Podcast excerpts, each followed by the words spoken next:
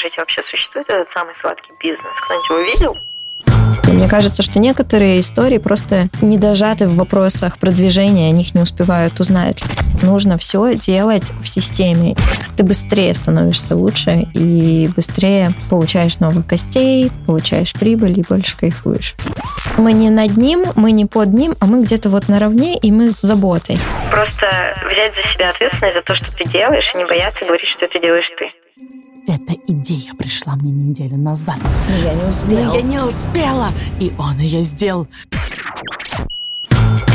Привет! Это подкаст «Несладкий бизнес». Меня зовут Аня, и я подкастер, продюсер подкастов, а теперь еще и запускаю свой первый курс по созданию подкаста с нуля. Всем привет! Это по-прежнему подкаст «Несладкий бизнес». Меня зовут Настя, я бизнес-консультант для малого бизнеса. Помогаю запускать первые проекты, разбираться с маркетингом, финансами и командой в существующих бизнесах. Также сейчас набираю группу по запуску первого бизнеса с нуля, где мы будем вместе работать над созданием проекта. А второго бизнеса? А второй проект можно запустить? Второй бизнес — это уже ко мне наличное, там уже все запущено. Слишком дорогое сопровождение, мы поняли. Писать в директ. В этом сезоне подкаста мы не только берем интервью у предпринимателей, мы еще и поставили себе челлендж по заработку миллиона рублей. В телеграм-канале мы рассказываем о том, какие шаги мы делаем для этого, а также спрашиваем совета у гостей подкаста и узнаем, как заработать миллион в любой нише.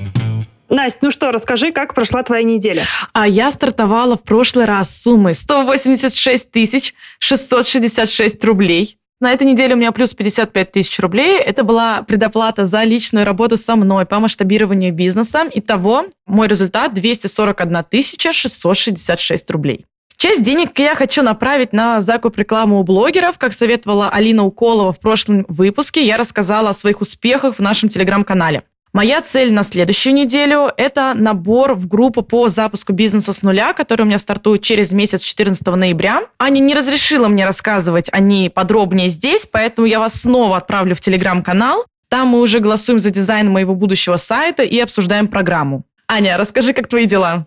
У меня с прошлой недели... Ну, честно, 5000 рублей. Это предоплата за курс.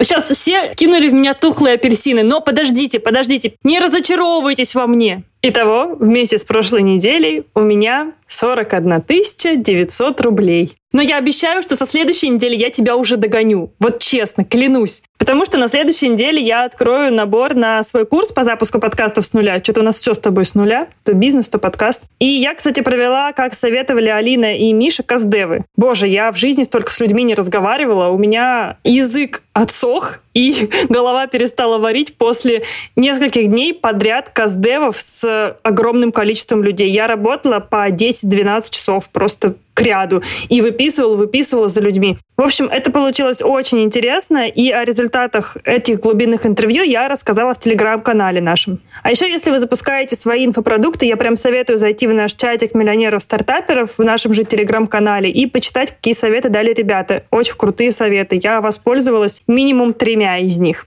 По результатам этих каздевов я в итоге переделала сайт, и на следующей неделе стартуют первые продажи. Уху!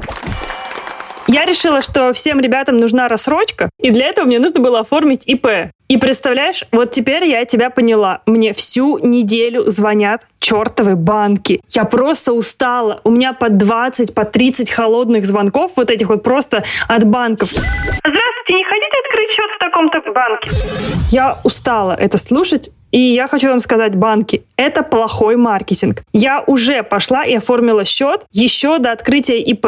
То есть я сначала оформила счет, и банк мне помог с открытием моего ИП. Я не знаю, были ли такие технологии, когда ты, Настя, свой ИП регистрировала? Нет, я в доисторические времена, скажем так, еще открывала счета и заводила ИП. Ты на бересте, да, отправляла там? Да, да, да, я голубиной почтой. Сделайте меня, пожалуйста, купцом, торговцем. В общем, ребята, все, что я хотела сказать, что это отвратительный маркетинг. Вот так делать не надо. Холодные продажи работают просто только на ухудшение вашей репутации. А вот что такое хороший маркетинг, расскажет наш э, сегодняшний гость подкаста. Потому что, когда я думаю о том, что нужно купить кому-то цветы, эта девушка со своим брендом входит примерно в топ-3 того, что я вспоминаю в первую очередь. Сегодня у нас в гостях Полина Рудакова, основательница салона красоты Why Not Beauty и цветочного магазина Why Not Flowers. Первые проекты она открывала в Омске, а теперь ее салон находится в центре Москвы, на Патриарших прудах. Сегодня мы поговорим о том, чем отличается бизнес в регионе от столичного и как выстроить маркетинг в отсутствии таргета. Все, погнали к выпуску. Полина, привет! Привет, привет. Расскажи сейчас вкратце про себя. Я Полина, и у меня есть цветочный и салон ногтевого сервиса. Подожди, во-первых, они на Патриарших у тебя, да? Мгм, Да, возле это- моего... Да, да, да, помним, возле моего дома. А то мои слушатели, наверное, уже забыли, да? Настя, тут не забудешь, знаешь. Это мем просто этого подкаста, потому что, ну, это важно. Во-первых, центр города, аренда сразу, да, зафиксируем себе в голове. Во-вторых, это не первый твой проект, ну, в плане, что не первый твой город, где ты открывала. Да, все верно. Это в центре Москвы, это на Патриарших прудах, добавим пафосности Да, всей да, да, этой да, да. истории. И это мой не первый проект. Изначально все начиналось в городе Омске, в моем родном городе. После того, как я окончила университет, прилетела туда, и вот как-то пошло-поехало. То есть ты открыла сначала салон цветочный там, и потом с этой же концепцией пошла покорять столицу, как бы сказали пафосные СМИ. Да, именно так. Сначала это был салон ногтевого сервиса. На самом деле за этим не стоит ничего такого. Там, типа, я никогда не мечтала, что у меня будет салон красоты, что это будет какая-то эстетика и так далее. Так просто сложилось. Я уже написала диплом в Москве и вот ждала защиты его и приехала в Омск. Шла по центральной улице, увидела красивое помещение и подумала, блин, тут надо что-то сделать. На тот момент не было в городе еще отдельно студии ногтевого сервиса, и я решила попробовать. Вообще без задней мысли, у меня нет в этом никакого бэкграунда. Я не умею делать маникюр. Вот. Это был просто эксперимент, который выстрелил. Вау, ты уникальный случай. Обычно люди, которые делают свои маникюрные салоны, это мастера маникюрные, которые долго этим занимались, у которых там 50 человек клиентская база, они такие, ну, кажется, пора расширяться. А почему ты тогда приняла такое решение? Ты просто посмотрела и такая, этому городу не хватает салона красоты. Я говорю, девочки, за этим не стоит никакой там цели, миссии. Ну, на тот момент не стояло, мне было 23. В моей голове еще было очень много воздуха. И я подумала, блин, прикольно было бы открыть ногтевой сервис, потому что я до этого сделала в Москве именно вот студии ногтевого сервиса. Тогда они только начинались, знаешь, там нейлса они появлялись, все в этом роде. А у нас ничего такого не было. Это какой год был? 2017. Мне кажется, что около таких бизнесов, ногтевые студии, цветочные, кажется, всегда такой флер, как будто, ой, ну понятно, родители ей купили, муж подарил, салон этот сидит, там занимается чем-то. У тебя какие были вообще изначально амбиции на это, и как ты вообще к этому пришла? Что ты думаешь по поводу вот этой концепции всей? Я думаю, неспроста появилось это мнение, что действительно это частая история в данных нишах, но эта история не про меня, мне никто не подарил. И строился он потихоньку с маленьких бюджетов и вырастал. Может быть, поэтому рост был такой плавный, и поэтому ты успевала как-то еще параллельно и учиться, и развивать этот бизнес грамотно. Скорее всего, когда людям этот бизнес покупают или дарят, то это не их бизнес, который они растят. Когда ты его растишь совсем с маленького проекта, потом у тебя больше шансов, что он выживет, потому что ты проходишь органично все этапы роста. Да, я думаю, я с тобой абсолютно согласна. Так же, как и если мастер начинает растить свой салон, это тоже про другое. А когда ты приходишь и смотришь на это в первую очередь как на бизнес, как на какой-то проект, который нужно развивать, ты абсолютно иначе начинаешь строить все процессы. Я, собственно, с детства наблюдала за тем, как это происходит, потому что мои родители всегда занимались бизнесом. И я понимала, что я от него хочу. Я хочу, чтобы Вайнот работал, при этом я не занималась какими-то операционными процессами, я занималась именно развитием, и своего рода это также была моя самореализация. Собственно, так и получилось, просто на это потребовалось достаточно много времени.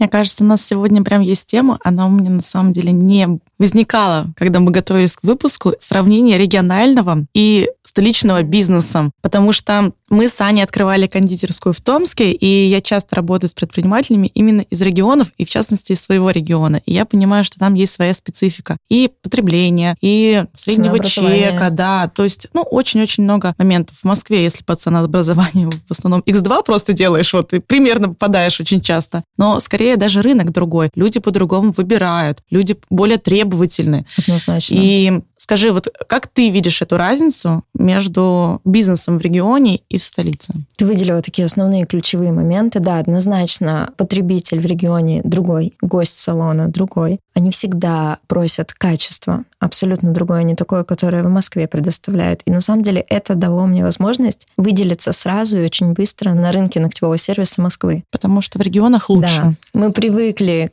круто, качественно делать маникюр, который точно продержится две недели, потому что там девушки ходят всегда четко две недели, и нигде ничего не должно сколоться. Гель-лак должен быть покрыт очень глубоко под кутикулу. И когда мы открывались, мы сразу же взяли нашего технолога из Омска и привезли ее сюда. Она готовила всех мастеров, и мы отличались и отличаемся качеством сервисом и качеством выполнения работ. Знаете, мне кажется, бьюти-сфера — это тот уникальный случай, когда мы говорим, у нас региональное качество. Да. Не то, что вот это вот ваша Москва. Просто все мои друзья, кто переезжают из регионов в Москву, все плачутся по поводу бьюти, что невозможно найти маникюр вот так, как я делала у своей там Машки, вот э, Да. чуть ли не на дому, но вот это было самое лучшее. А цветочный бизнес, в чем здесь разница? Потому что мне кажется, что в Москве настолько развиты агрегаторы, что когда вот мне нужно заказать цветы, я просто захожу в приложение одного банка, Не платили нам за интеграцию.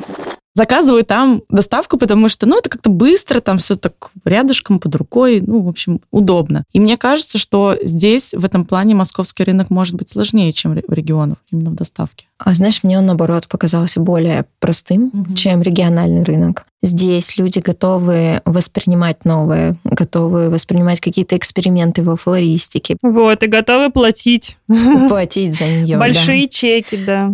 Букет, например, здесь за 10 тысяч рублей и выше – это норма. Опять же, в регионе это будет 2000 2500. Также, например, есть возможность для роста в Москве в плане сервиса. Я обожаю сервис, мы все время стараемся его улучшать и выделяться им. И здесь это сделать легко. Как раз-таки в регионах, как мы с тобой обсуждали, Мгм. и по качеству маникюра сразу же высокие требования, в том числе и по качеству сервиса. Здесь удивить сервисом проще. Ничего себе. Вот это, на самом деле, инсайт, который, вот, правда, для меня неожиданный. Бьюти-сервис очень хорошо развит в Москве, а вот в цветочных Мгм, салонах с ним вообще есть большие проблемы. Есть над чем поработать, так скажем. Мгм. Не люблю говорить проблемы, есть что улучшать. Поэтому в этом вопросе выделиться совсем несложно. А сейчас мы ненадолго прервемся, чтобы поговорить о новых способах продажи товаров и услуг. В прошлом выпуске мы уже говорили с вами о дополнительном источнике продаж – тендеры. Мы разобрались, что это такое и как в них участвовать. Сегодня у нас снова эксперт от контрторгов Василий Данильчик. Мы поговорим о том, как выбрать тендер и как рассчитать на него затраты. Контрторги – это сервисы и услуги по работе с закупками. Вы можете найти подходящий тендер, сделать для него электронную подпись и приобрести услуги сопровождения. Василий, привет! Вась, привет. Привет, привет. Сегодня я тебя задаю вопрос. Как вообще выбрать тендер? Хороший вопрос прямо в точку. Когда выбираете тендер, первое, что нужно сделать, это проанализировать заказчика на добросовестность. То есть посмотреть арбитражные дела на него, как на ответчика. Второе. Проверить, были ли на него жалобы в Федеральную антимонопольную службу от поставщиков. И третье – это убедиться, что он по одной сфере заключает контракты с разными поставщиками, а не с одним и тем же каждый раз. Это как раз показывает, есть ли реальная конкуренция в его закупках.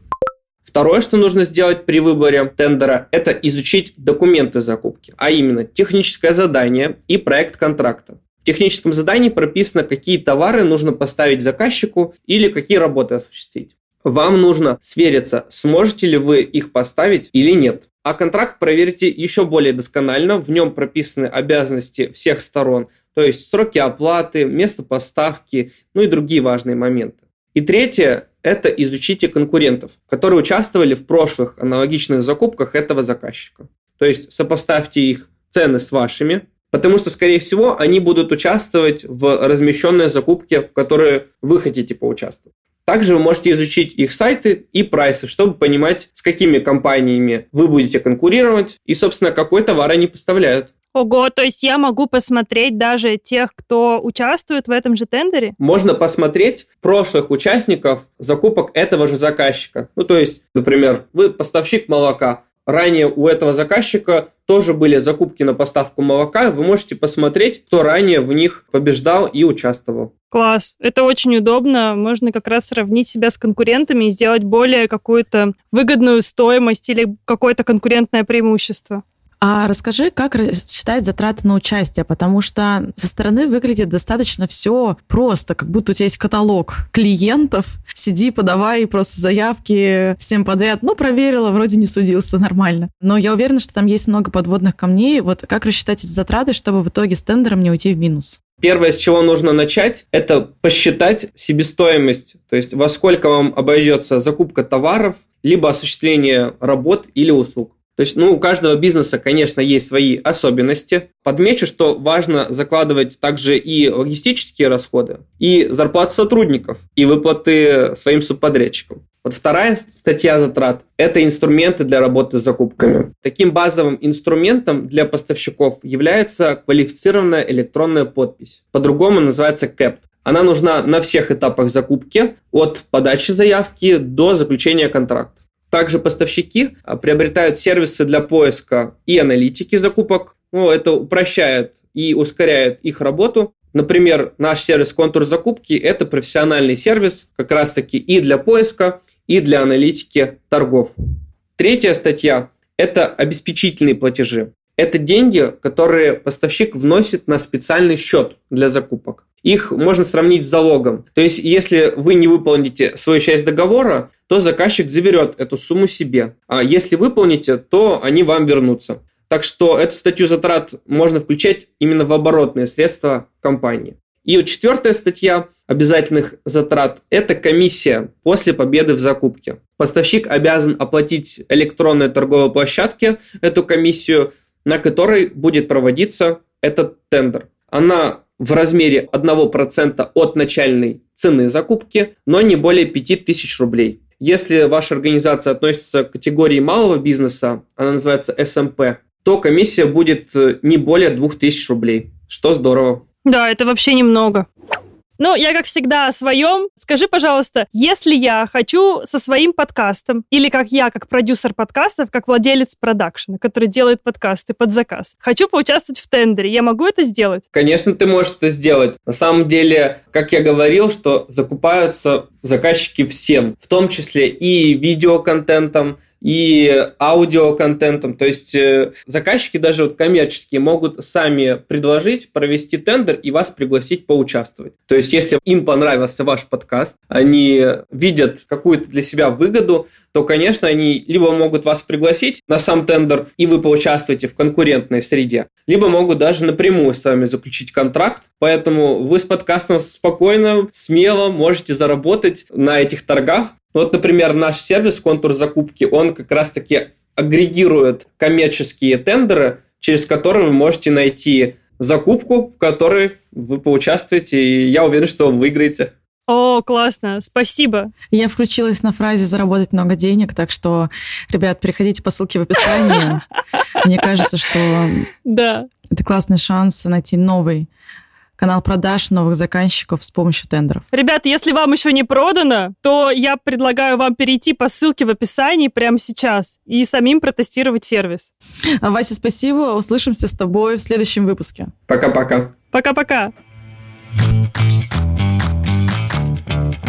Раз у нас уже тема «Как заработать первый миллион», и у нас такое сравнение с вами городов пошло, как ты думаешь, где лучше стартовать свой первый или уже не первый бизнес? Э, сразу идти в Москву, может быть, там Питер, хотя мне кажется, Москва все-таки это даже не Питер, а это отдельный совершенно мир, либо можно стартовать в регионах, и, и цукей можно тоже заработать и жить. Все зависит от того, какой у тебя бюджет. Угу. Если нет большого бюджета, можно вполне стартовать в регионе и, так скажем, отработать все процессы. Это лучшее, что можно сделать для себя и для своего проекта. А после, когда ты уже уверен в идее, ты точно знаешь, как ее преподнести, ты уже научился делать это очень качественно, так, чтобы на тебя не было много рекламаций, то можно идти уже тогда в Москву, брать большой бюджет и вкладывать его. А если у тебя сразу есть большой бюджет, почему бы не тестировать это и на Москве? Угу. Но только так, чтобы у тебя действительно был еще дополнительный запас финансовый, подушка безопасности. Согласна. Угу.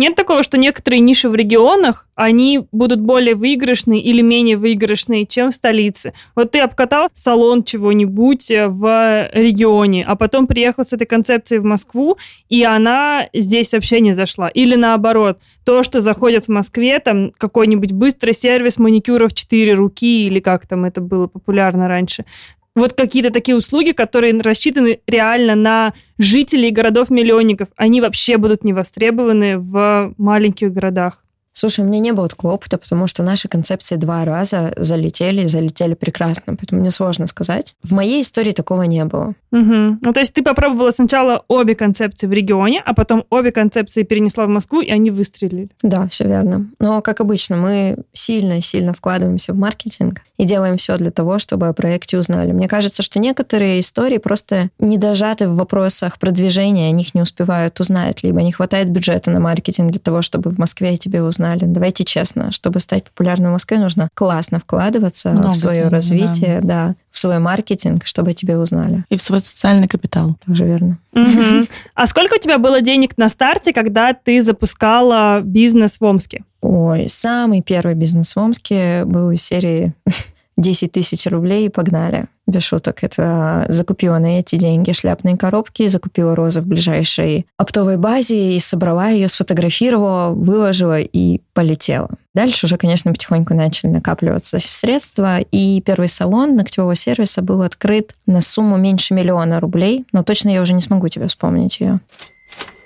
Ну, интересно, что ты попробовала сделать этот MVP, когда говорят, вот, типа, вы сначала перед тем, как закупить что-то в количестве 100 штук, сделайте одну штуку, попробуйте ее продать. Когда у вас 50 человек или 20 это купят, вы уже сделаете эти 20 штук. Когда у вас еще нет этих 200 цветов, да, я считаю, что любую идею нужно сначала протестировать, прежде чем закинуть у нее миллион рублей или там 2 миллиона рублей и попытаться ее угу. выпустить. Давайте узнаем вообще, она имеет ли жизнеспособность, а может и не имеет. А как ты тестировала нишу с маникюром? Как ты тестировала, что это зайдет? А здесь я просто понимала, что этого нет в городе, но есть на потребность. То есть на тот момент было очень много кабинетных ага. мастеров, также у нас было несколько салонов класса, так скажем, люкс, премиум, и очевидно, что не была захвачена средняя ниша. Просто посчитала, угу. и опять же, та сумма, которая была, ну, она для меня была, конечно, существенная, но я все-таки относилась к этому как к эксперименту, я была готова, если что, с ней попрощаться. Интересно.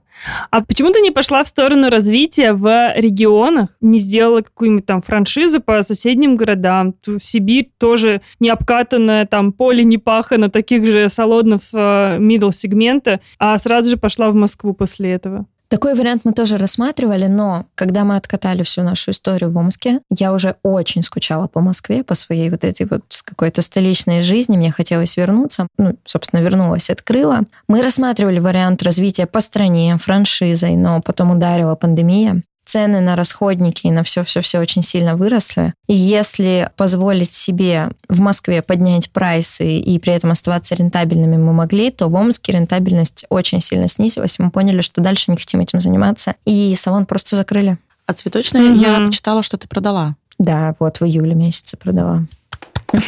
Аплодисмент. Вау. Да, люблю продажи бизнеса. За сколько ты? За 4, да, миллиона писали? Да, продала? Кайф. Давай про маркетинг поговорим. Так или иначе, московский рынок очень конкурентен и в цветочной сфере, и в ногтевой сфере. Даже если брать патриарши пруды, я знаю там несколько салонов примерно твоего сегмента, куда на самом деле я целый год уже хожу. То есть конкуренция есть. Угу. Как выделяться? Что делать? Какие инструменты маркетинга сейчас использовать? Я вижу тебя у блогеров часто сейчас. Вот расскажи, как ты сейчас работаешь. Мне кажется, важно подойти к этому системно, не брать что-то одно. Я всегда говорю о том, что если вы возьмете и будете продвигаться только через блогеров или только через коллаборации, или вы только будете оттачивать свой сервис, то вы не получите нужного результата. Нужно все делать в системе, и это будет тебя отличать, потому что бывает часто такое, что компании не успевают охватить все. Вот для нас это сейчас главная задача успевать по кругу идти по всем нашим точкам. Оффлайн мероприятия, онлайн мероприятия, продвижение там в соцсетях, Дальше это блогеры, это всевозможные подкасты, медиа, СМИ. И когда ты делаешь все это вместе, то о тебе узнают. И ты выделяешься. Дальше просто нужно отработать процессы внутри компании, чтобы когда ты привлек гостя, гость пришел, гостю все это зацепило. Мы всегда говорим, что у нас есть там точки касания, когда человек зашел и начинается. Здесь у нас зонтики прозрачные, вот здесь меню с напитками, а флорист обязательно спросит, как вас зовут, а в параллель обязательно предложит чай, кофе и так далее. То есть вот этим вот всем довести гостя до лояльности компании, оставить его, так скажем, надолго внутри нее. Мгм. Вот над этим мы всегда работаем. Ну, То есть полный цикл, начиная от того, что охват Мгм. покупаем, заканчивая тем, чтобы клиент долго ходил, чтобы был высокий LTV, и, соответственно, денег на это нужно было много. А какие вы сейчас каналы используете? Вот ты уже сказала, да, подкаст, э, блогеры. Что тебе больше всего нравится? Как ты думаешь, что приносит больше результата в наших реалиях? Я думаю, что как раз приносит результат именно работа по всем сферам Мгм, одновременно. Когда комплекс есть. Только в комплексе. Это и развитие контента, и работа с блогерами. Работа с блогерами тоже очень важна, к ней нужно подойти не так. О, сейчас мы разошлем всем блогерам нашу новую коллекцию букетов. Нет, так тоже не сработает. К этому нужно подойти интересно и так далее, чтобы блогер был с тобой долго, а не так Мгм, одноразовая реклама, так скажем. Такой амбассадор бренда, Амбассадоры, да. Коллаборации тоже очень важно для охватов. Мне очень нравится заниматься коллаборациями, сотрудничать с брендами. Мы организовываем всевозможные попапы, приходят к нам, есть выездные, когда приезжаем мы. Кайф. Обожаю все, что это мы делаем вот в этой вот сфере для продвижения. А кто у вас в команде занимается маркетингом? Это ты, это у тебя сотрудники или это какой-то штат аутсорс? Нет, у нас штата аутсорса нет, у нас есть я, есть Оля. Оля это у нас мастер на все руки во всем, что касается маркетинга. Она отвечает за все, что происходит. Это и блогеры, там, так скажем, и какие-то истории со СМИ, пресс-релизы, и все-все-все. Офигеть, всем бизнесам нужна Оля. Да, Оля молодец. Оля, привет. Также в этом участвует наш управляющий, старший флорист, старший администратор салона, потому что мы штурмим. Чаще всего идеи приходят от меня. Это я могу ночью проснуться и написать вообще чат. Я придумала. Мне кажется, у девочек от этого мурашки идут, типа, капец, опять, и всё. да. И у меня обычно срок, типа, послезавтра. Таким образом мы работаем. Может ли такой бизнес, как у тебя, существовать без владельца? Чтобы ты могла уехать на несколько месяцев и, в принципе, отдать это все управляющей, и чтобы она все за тебя решала. Я понимаю, что ты не пластиковые окна ставишь и не шины продаешь, поэтому, я не знаю, здесь, наверное, очень сложно этот бизнес отделить от его владельца. Смотри, э, я уезжаю периодически, могу уехать на несколько месяцев, на месяц. Вот недавно мы с Машей вспоминали, как мне не было пять месяцев в Москве, и все работало. Но в любом случае я на связи с девочками. Мне кажется, что такой бизнес может существовать без владельца, если историю с креативом передать, делегировать кому-то. Я просто кайфую, поэтому я абсолютно осознанно это не отдаю. Я не хочу этого сейчас делать. Если это не делает владелец и не такой горящий, наверное, человек, как я, это вполне может существовать, просто, так скажем, период развития немного затянется, будет чуть длиннее путь. Мне очень интересно, чем твой бренд, по твоему ощущению внутреннему, отличается от других. То есть я вижу такой тренд сейчас, что очень много салонов, особенно в Москве. Там очень много классных, красивых салонов и цветочных, и просто ногтевого сервиса. Ходить можно каждую неделю в новый и заказывать цветы в новых. Чем вы выделяетесь? Почему заказывают у вас? Качеством сервиса, качеством продукта. Потому что действительно мы очень много заморачиваемся над тем, что как девчонки предлагают, что они говорят, какой продукт это будет. Например, если наш букет завял раньше времени, то человек нам пишет, и мы абсолютно спокойно отправим новый букет. Не люблю вот эти выяснения. Ой, а долго ли он у вас был на жаре, еще что-то. Ну, come on, букет должен стоять нормально. Если наш букет завял, то мы его заменим. Я несу ответственность за то, что мы продаем. Мы действительно получаем свежие поставки каждый день. Это нас выделяет. Я точно знаю, что наши гости ждут каждое утро, когда мы выложим обзор свежих цветов. И после, ты знаешь, как такой, на старт, внимание, марш. Все, мы выложили обзор, и все такие, так, хочу вот эти гортензии, хочу вот эти тюльпаны, и вот этот эвкалипт. Я точно знаю, что он пришел к вам сегодня, он самый свежий. Нас отличает постобслуживание, работа с постоянной клиентской базой. Мы очень много дарим подарков. Например, вчера и сегодня мы рассылаем нашим постоянным гостям букеты. Просто мне захотелось Офигеть. их порадовать. Я Круто. люблю. Мы вот каждый месяц делаем из CRM-ки выгрузку. Да и почему бы не порадовать людей? Обожаю дарить цветы. Мне может просто понравится кто-то из гостей, кто зашел, и я посмотрю на эту девушку, она такая красивая. И даже если она из салона, ему подарим ей букет. Я говорю, соберите, подарите ей букет. Конечно, мне кажется, люди очень сильно чувствуют вот эту открытость и искреннюю заботу. Мне действительно хочется, чтобы когда человек заходил к нам, он чувствовал, что ему здесь по кайфу. Что мы не над ним, мы не под ним, а мы где-то вот наравне, и мы с заботой. Не люблю, когда слишком формально, не люблю, когда слишком пафосно. Если зайти к нам, ну, у нас симпатично, да, у нас уютно, но у нас нет тяжелого люкса, к примеру, да, или там супер минимализма. У нас вот все про уют. Хочу, чтобы человек у нас чувствовал себя расслабленно. И мне кажется, это нас очень сильно выделяет. Мы с тобой общались до записи, и ты сказала, что у вас все цветы к концу рабочего дня разбирают. То есть у вас каждое утро новые свежие цветы. Да, это так. Как нужно было выстроить маркетинг и сервис, чтобы к концу дня цветы заканчивались? Это какая-то магия. Спустя какой период времени вы к такому пришли? Слушай, мы к этому пришли в этом апреле. Получается, почти год нам потребовался для того, чтобы угу. так отстроить классно свою работу. Да, мы очень серьезно подходим к вопросу ассортиментной матрицы, того, что должно быть в ассортименте и сколько его. У нас то, что не любят делать флористы, каждый вечер инвентаризация холодильника. Сравнение сравнение остатков фактических остатков по программе, так скажем. И после этого закупщик все смотрит, анализирует и на следующее утро привозит цветы вновь. Просто это ежедневная огромная работа, и она дает свои плоды. На самом деле, вот я не знаю, как ты воспринимаешь конкуренцию в Москве? Видишь ли ты среди своих коллег других фирм, других брендов, а, каких-то конкурентов, с которыми ты себя сравниваешь? Или как у тебя это в голове вот устроено? Знаешь, раньше, наверное, такое было. То есть Вайноту существует уже пять лет. Когда-то давно постоянно смотрели так, кто новый в ногтевом сервисе, так, кто новый в цветочном бизнесе. Сейчас я, наоборот, говорю, девочки, не смотрите ни на кого. Пока мы конкурируем и бежим, соревнуемся с кем-то, мы проигрываем. Давайте смотреть на то, что у нас происходит. Какой у нас показатель возвращаемости, насколько у нас много новых гостей. Смотрим на отзывы и понимаем, куда нам двигаться. Смотреть на конкурентов, ну, в таком случае это уже какая-то невыигрышная история получается. Мы сейчас развиваемся. Ну, да, раньше было, раньше смотрела на конкурентов, сейчас нет. Мне кажется, это очень многих владельцев бизнеса вообще какую-то депрессию вводит. Я помню даже нас с Аней, иногда кто-нибудь что-нибудь выпустит в городе, ты сидишь. Эта идея пришла мне неделю назад.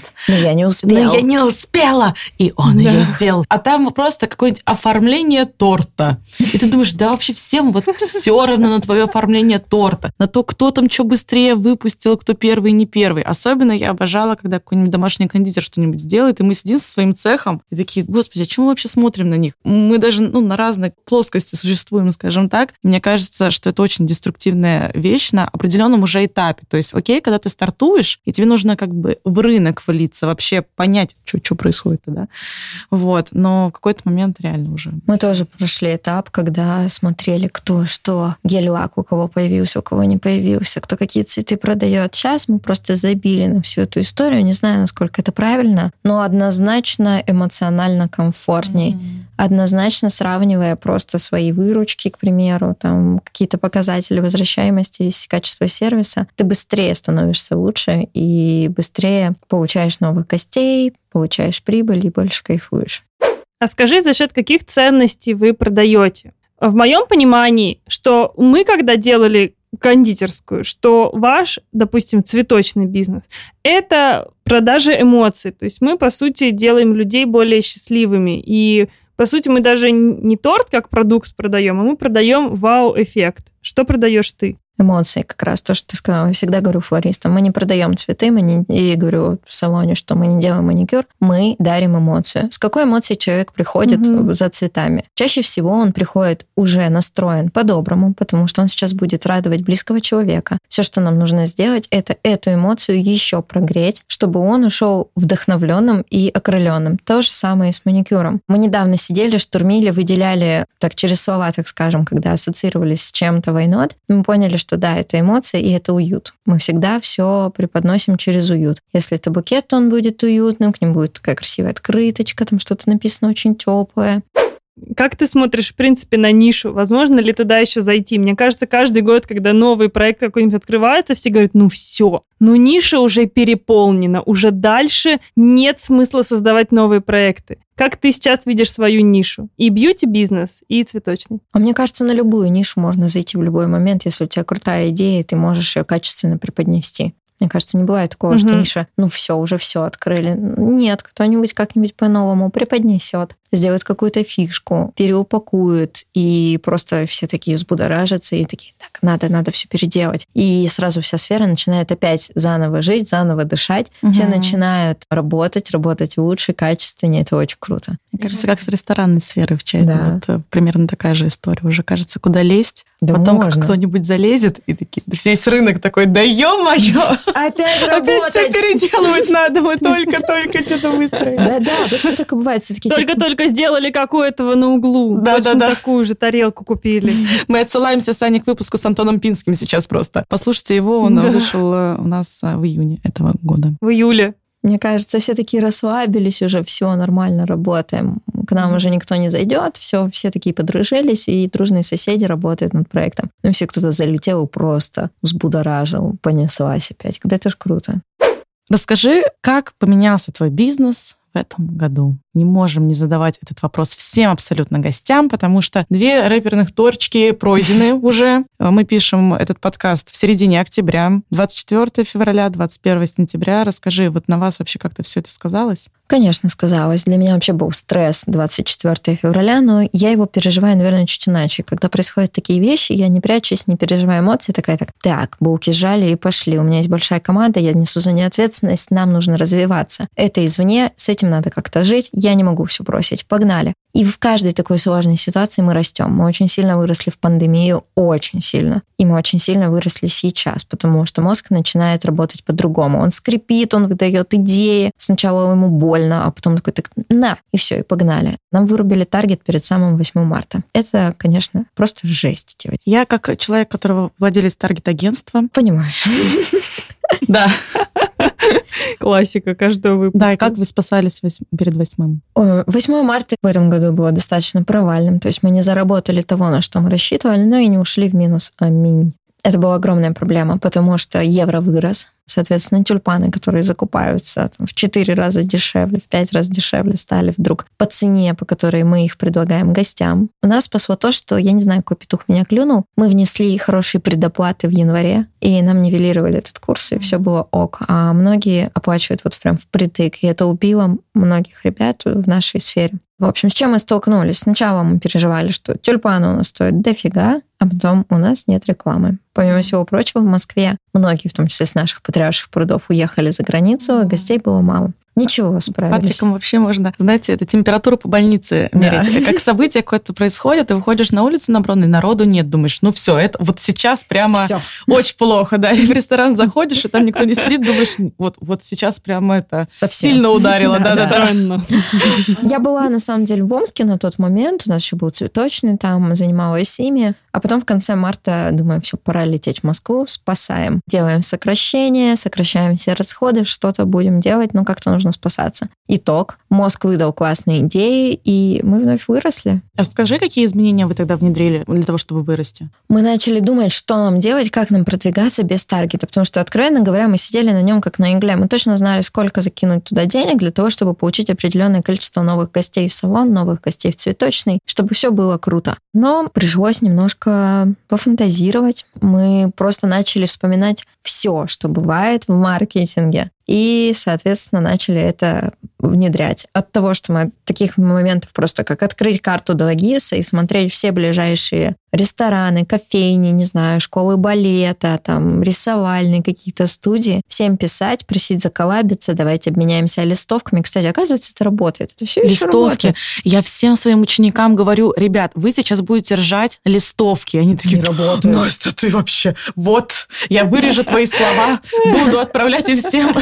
Давай так только. Ага. Вот если ты сделаешь обычную некрасивую листовку, она не Конечно, сработает. должна быть А классная. если да. эта листовка триггерит, она прикольная. Мы, например, чтобы наши листовки замечали, приклеивали на нее малярным скотчем, там, например, цветочек. Вообще идеально всегда конфетку какую-то приклеить. Вообще это работает сразу в 10 раз лучше. Мы пробовали просто все. Я сказала девочкам, девочки, у нас нет никаких стопорей, кроме бюджетов. Бюджетов у нас нет, идей у нас есть. Тестируем, делайте как хотите. Я говорю, ну, хорошо, на валерьянке и слезах мы сейчас все сделаем. Так и получилось.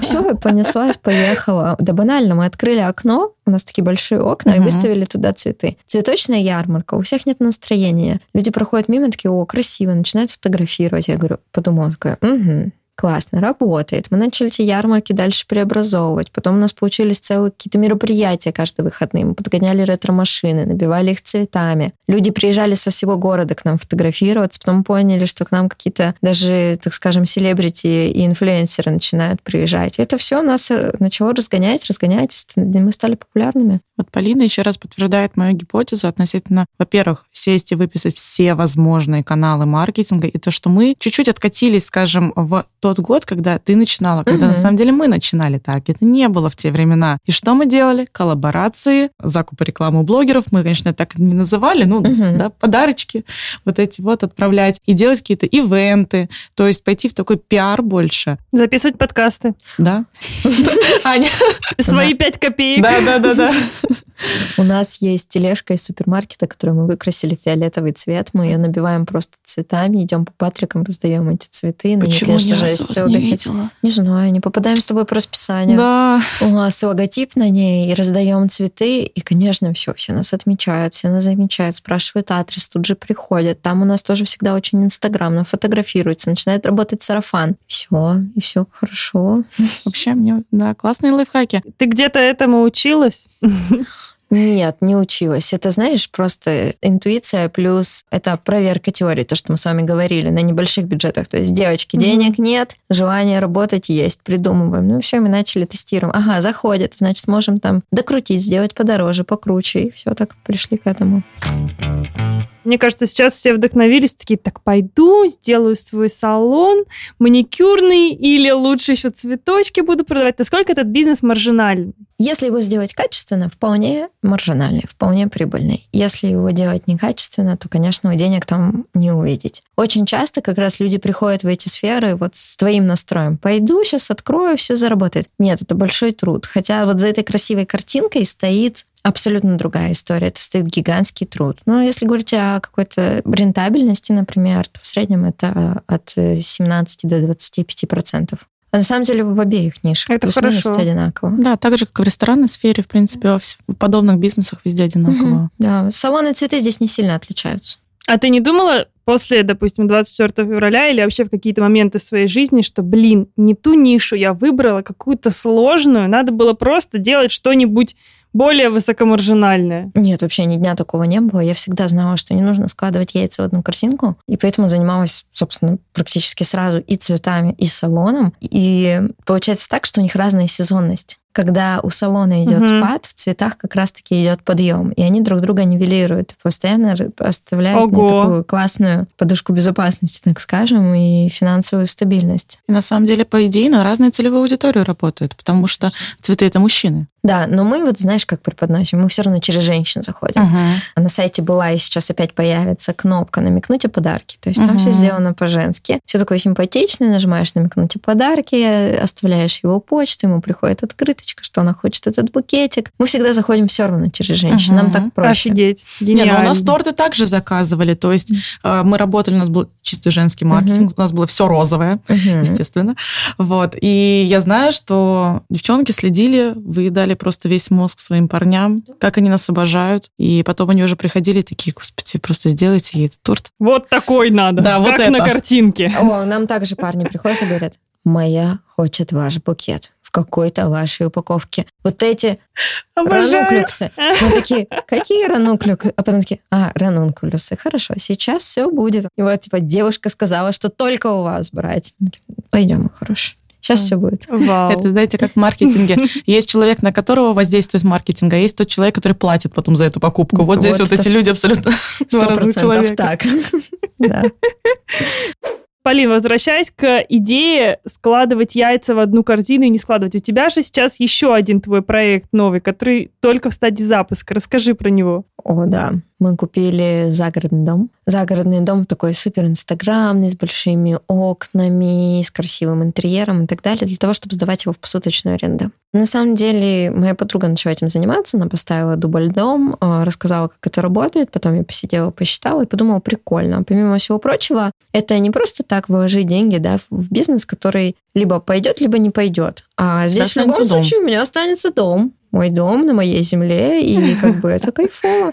Вот решили попробовать. На самом деле, посмотрела, сколько нам сейчас стоит с вами уехать в Европу, в Дубай, еще куда-то. Жутко дорого. Но все хотят на выходные какого-то entertainment а. Мы сами все лето уезжали на выходные за город. И каждый раз это прям целая история. Забронируй заранее, все занято. Я уже тогда начала смотреть и думать, так, Выходные стоят 12-14 тысяч. Это сколько получается у них выручка? Так, и плюс-минус накидала и говорю, Тёма, это должно быть прикольно. Ребята, приезжайте к нам в дом. Да, ребята, мы оставим ссылочки. Приезжайте в дом.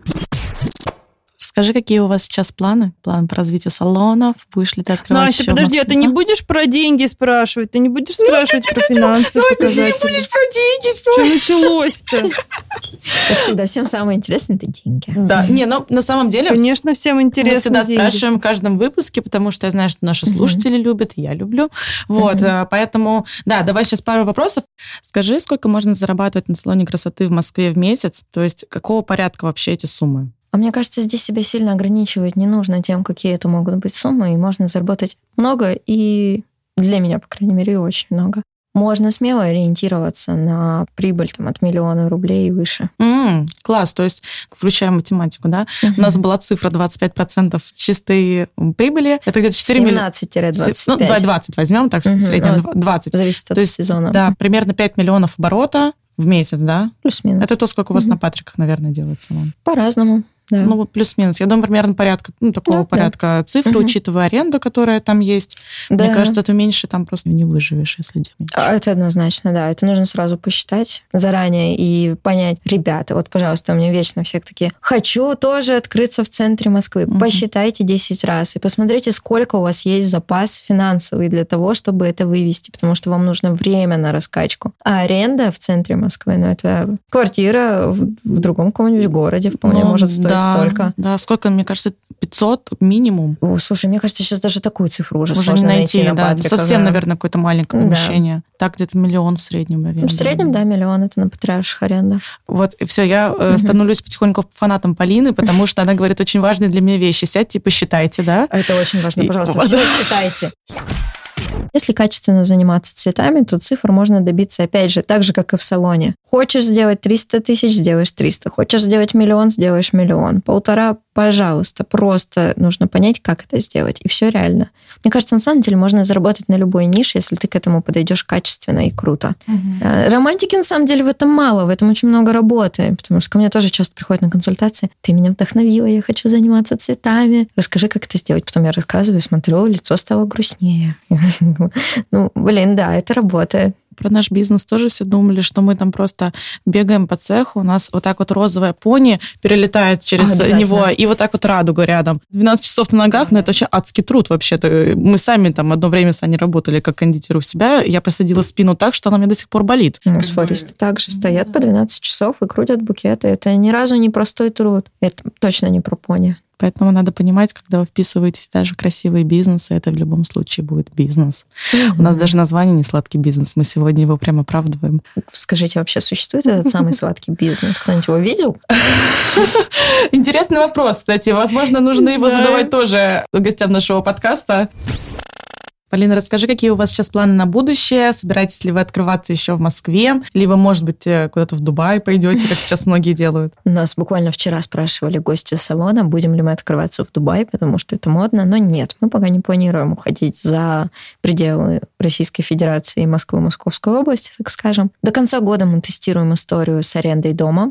Дальше будем смотреть и уже выбирать, что масштабировать. Возможно, будем масштабировать все. Мы однозначно хотим открывать еще цветочные, но нам очень сложно подбирать помещение. Это точно должно быть проходимое место и место, где мы можем реализовать свои, так скажем, амбиции в плане украшения фасада. Угу. Далеко не везде можно там сделать какие-то украшения, приклеить что-то к фасаду. То есть нужно найти правильное место. Вот, возможно, это будут цветочные, возможно, это будут еще дома. Посмотрим. До угу. конца года у нас сейчас э, День матери, его нужно качественно отработать любимый праздник.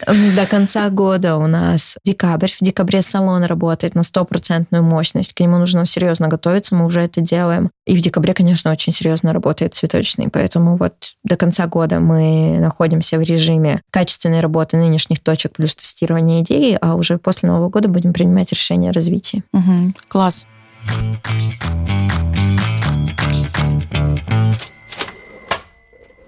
Мы у гостей нашего подкаста спрашиваем совета в этом сезоне, как нам с Аней заработать миллион. Сейчас я работаю в нише бизнес-консалтинга, я консультирую малый бизнес, и я это решение приняла в этом году, когда как раз остальные мои проекты по разным причинам, от меня независящим, пришлось закрыть. Поэтому я сейчас усиленно занимаюсь развитием личного бренда в самом широком смысле. У меня есть подкаст, который мы ведем уже три года. И у меня есть страница в Инстаграм, которую я, ну, не сильно развивала, просто потому что не было надобности. И я знаю, что сейчас, на самом деле, ты активно развиваешь не только свой бизнес, но и себя как личный бренд, потому что я, правда, вижу твои отметки очень часто. Мне кажется, ты часто светишься на ивентах. Вот скажи, как ты сейчас видишь развитие личного бренда, развиваешь ли ты себя, и, может быть, ты могла бы вот дать какие-то несколько лайфхаков, э, как это делать?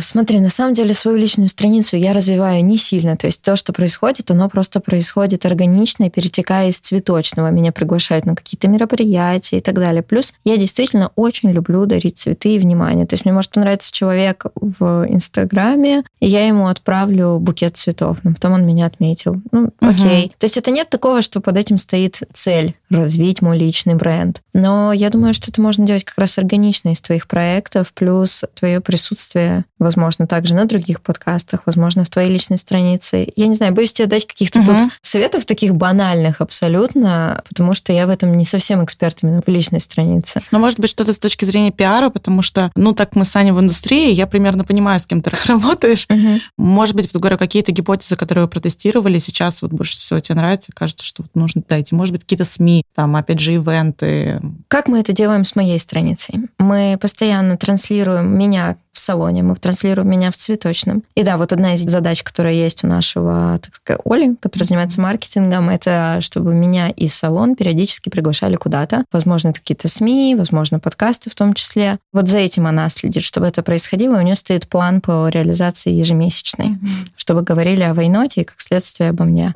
Это постоянное общение в нашем случае с клиентами, с гостями а, от моего лица. То есть, если мы это делаем, если мы отправляем подарки, если мы говорим или пишем там о каком-то продукте, то мы пишем от первого лица, от Полины. Полина, Полина, uh-huh, Полина, uh-huh. Полина. И потом это органически перетекает в мою страницу, и она как-то самостоятельно растет. Угу. Возможно, как раз больше показывать и везде говорить не только мы, а выделять именно вас двоих по угу. именам, чтобы люди запоминали. Аня, слышишь, по именам. Я год от нее добивалась, чтобы мы имя, фамилию в подкасте произносили. Да, почему нет? Почему нет? А что нет? Мы всегда имя произносим. Нет, мы всегда говорили Аня и Настя. И многие слушатели наши думали, что мы вообще делаем только подкаст. Хотя у нас еще очень много было параллельно проектов. Так вы это транслируете, потому что, например, да. даже тот же дом, мы сейчас все доделаем, и я буду выкладывать его и в цветы, и в салон, и в рабочую телегу, абсолютно везде. И то есть мы все время стараемся все это переплетать, потому что есть аудитории. Банально даже делаем рассылки, э, мы делаем рассылки цветочные по базе э, салона и по базе цветов, и наоборот. И даже эти рассылки всегда подписаны внизу Полина и команда Вайнот. Mm-hmm.